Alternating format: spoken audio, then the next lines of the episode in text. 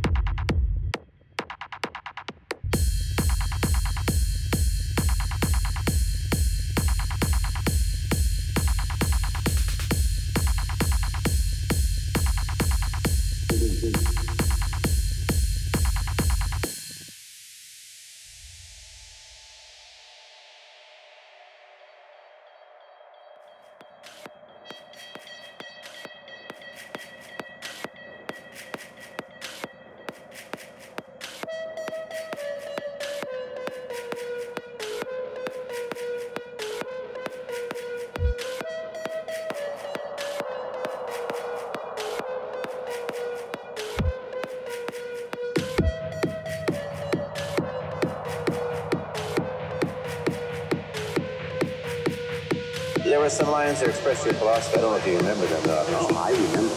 I That's said, this is what it is again. I said, empty your mind. Be formless, shapeless, like water.